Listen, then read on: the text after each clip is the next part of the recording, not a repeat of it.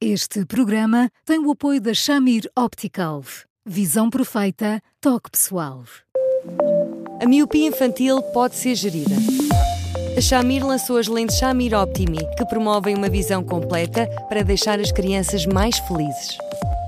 As lentes Shamir, que gerem a progressão da miopia, são super resistentes, estéticas e muito confortáveis.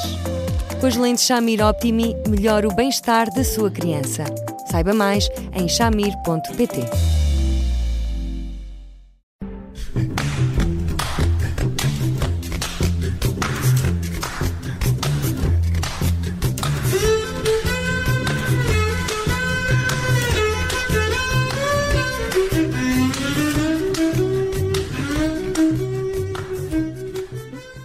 Boa tarde, bem-vindos a mais uma edição do Porque Sim Não é Resposta, com o psicólogo Eduardo Sá. Eu sou Bruno Vieira Amaral. Hoje vamos continuar a falar de adoção. Uh, ontem falámos do abandono uh, sentido por alguns pais depois de concluído o processo de adoção, um abandono a que são votados e que sentem por parte das instituições. Hoje pegamos também no, noutra parte do, do e-mail de, o, da mesma ouvinte um, que nos diz, Eduardo, que seria importante, na opinião desta ouvinte, legislar uh, de alguma forma os programas televisivos que falam da, adoção, porque, no entender desta ouvinte, a abordagem uh, não abona na perspectiva dos pais que adotam e isso interfere negativamente com, com, com esses pais e com a, criança adotada. Refere-se a programas da tarde, a tel, telenovelas em horário nobre, dizendo que há sempre um incentivo na procura dos pais biológicos, criando também nas crianças uma expectativa que, eh, por vezes, eh, no futuro, quando eh, são mais crescidos ou adultos e, e, partem à procura dos pais, não uma expectativa que depois não tem correspondência e resulta em desilusões. Boa tarde, Eduardo. é criada esta, esta ideia e esta falsa expectativa nas crianças através da, da comunicação social, através de programas, através de programas de ficção? Bruno. Olá. Um, bom, antes de mais eu quero dar um abraço, parabéns. Muito obrigado, posso, muito obrigado, Eduardo. Parabéns. Um, e quero desejar as maiores felicidades do mundo, sinceramente. Muito obrigado, Eduardo. Obrigado. Fechado este parênteses íntimo, um, eu, eu acho que é verdade, Bruno, sabe que, que a, a atenção uh, conhece muitos programas da tarde, é verdade que sim, e alguns enredos de algumas telenovelas. E, e, a forma como, como é abordada não tem rigorosamente nada a ver com aquilo que se passa. Uh, dá sempre jeito, uh, tomando até em consideração histórias antigas, míticas quase, que se vai buscar sempre esta raiz, uma, uma descoberta, por vezes tardia, de relações parentais que foram trocadas, que foram desencontradas, e isso alimenta muita intriga, muitas telenovelas, nomeadamente. E alimenta também alguns equívocos no que diz respeito às crianças que se adotam. Vamos lá ver. Eu, eu, eu acho muito importante, e espero que este ouvinte não fique já tensa quando eu disser isto, eu acho muito importante que, a determinada altura, um filho que chegou a uma família depois de uma adoção uh, queira conhecer a sua família de origem, tenha pelo menos esse desejo. E acho muito importante porque, em primeiro lugar, porque significa, ao contrário do que pode parecer, que ela já se sente tão segura de não magoar estes pais e sente-os tanto como seus pais, que se sente com legitimidade de ir à procura de uma resposta que seja compreensível para o facto de ter sido abandonada. Eh, aquilo que é desconcertante, Bruno, é que, de facto, quando somos, eh, de certa forma, abandonados e quando temos alguém que é capaz de nos amar como deve ser, ficamos, em função desse amor, evidentemente, com a convicção de que o problema não terá sido nosso, porque, afinal, há quem nos ame como nós precisamos de ser amados. E, e nessas circunstâncias é, é, compreensível se tem de perguntar porquê. Porque se não se entender, fica sempre uma zona de obscuridade que depois acaba por perder tudo aquilo que são o amor próprio, a capacidade de arrojo no sentido de ir em direção a outras relações, etc, etc. Eu, eu não vejo que seja trágico isso. Pelo contrário, aquilo que me preocupa é que se ponha tanto pó de arroz nestes processos.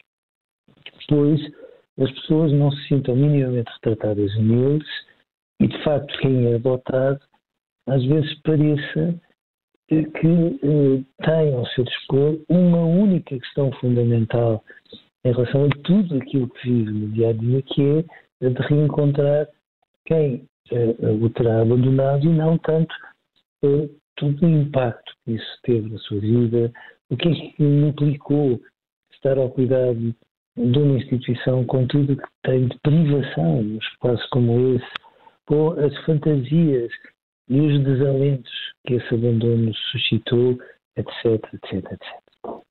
Portanto, o desejo de, de conhecer as origens, de, de, obter algumas respostas acerca uh, dos pais uh, biológicos é legítimo, é normal, é compreensível, mas por vezes o, o que acontece é criar-se com estas narrativas, sejam de, de casos reais, sejam de uh, histórias de, de, ficção, é criar uma expectativa ou, ou, um, ou, romantizar demasiado estas situações, criando então essa expectativa que por vezes sai defraudada. Claro, que ainda por cima são situações duríssimas, como se compreende, porque quando se passa por, uma, por um abandono. Às vezes, quando se passou por maus tratos antes do abandono, quando se vive numa instituição onde, por mais que haja uma dedicação imensa dos técnicos, ninguém tem um papel tão preponderante como uma mãe ou um pai terão. Quando, dentro da instituição, às vezes há rivalidades tremendas. Eu já vi crianças de 4 e de 5 anos, quando percebem que é um casal que vai observar um, um dado menino para a ser adotado por ele, é, que dizem ao casal, olha, não o leves a ele, porque ele porta-se mal muitas vezes, leva a mim. Ou, eu já vi, já passei por muitas situações duríssimas, de crianças muito pequeninas, 3, 4, 5 anos, que me agarram nas calças, me dão uma sacudidela e me perguntam, olha, tu não vais ser meu pai? E este tipo de coisas que são de uma dureza tremenda, de uma seriedade imensa, nunca são descritas, e é sempre este registro demasiado fácil, demasiado mentiroso, é demasiado tabloide, digo eu, que depois faz com que essas pessoas se sintam zangadas com toda a legitimidade em relação a este tipo de conteúdos que andam por aí. Uhum. Uh, os pais uh, que adotam, quando olham para a televisão, veem estas histórias, uh, sentem-se também eles excluídos. É como se estivesse a contar uma história que os envolve profundamente, mas da qual são, são riscados, são, são apagados, porque há uma, uma história que é mais emocionante para contar. Há ali também um, um, uma injustiça que é cometida quando se, quando se contam as histórias desta perspectiva. Sim, absoluto.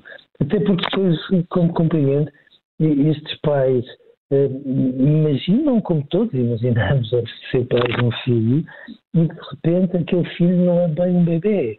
Coloca-nos logo à cabeça um conjunto de, de problemas que nos obrigam a crescer muito depressa como pais, que nos fazem às vezes ter medo de, de não sermos capazes de corresponder ao nível, ou termos medo até de nos termos precipitado ou decidirmos ser pais, nada daquilo que faz parte da dimensão vivida, séria, sentida destes casais acaba por ser retratado. E, portanto, é natural que estes casais se sintam ofendidos com a maneira como parecem eles próprios enfim, eh, elementos descartáveis em quem constrói estes enredos, como se, no fundo, eles não fossem uma parte absolutamente indispensável e essencial destes processos. Hum.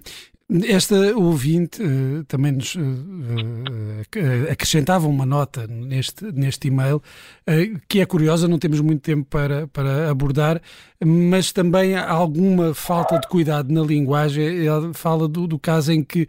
Um, quando se tem um animal, se vai buscar um animal uh, um, de companhia, um cão um gato, se falar de adoção, que isso também uh, acaba por desvalorizar uh, quem adota e, e o, todo o processo de, de, adoção. Portanto, há aqui uma série de, de circunstâncias em que os pais que, que, adotam e que passam por tantas dificuldades ao longo do processo sentem uh, que de alguma forma são injustiçados a vários níveis pela sociedade, pelas instituições e, e, se sentem desvalorizados no, no, no seu papel.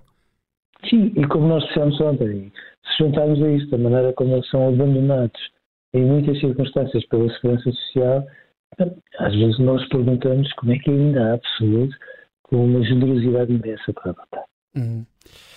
Eduardo, eh, chegamos ao fim do, do, do nosso tempo. Uh, o Porque Sim Não é Resposta fica uh, por aqui, por hoje.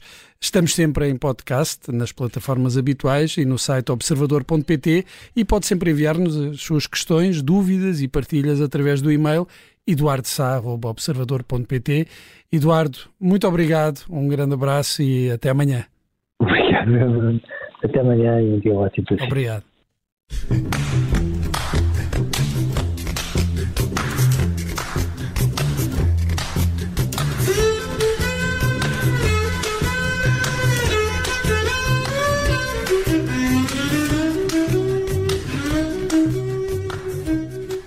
Este programa tem o apoio da Shamir Optical. Visão perfeita, toque pessoal.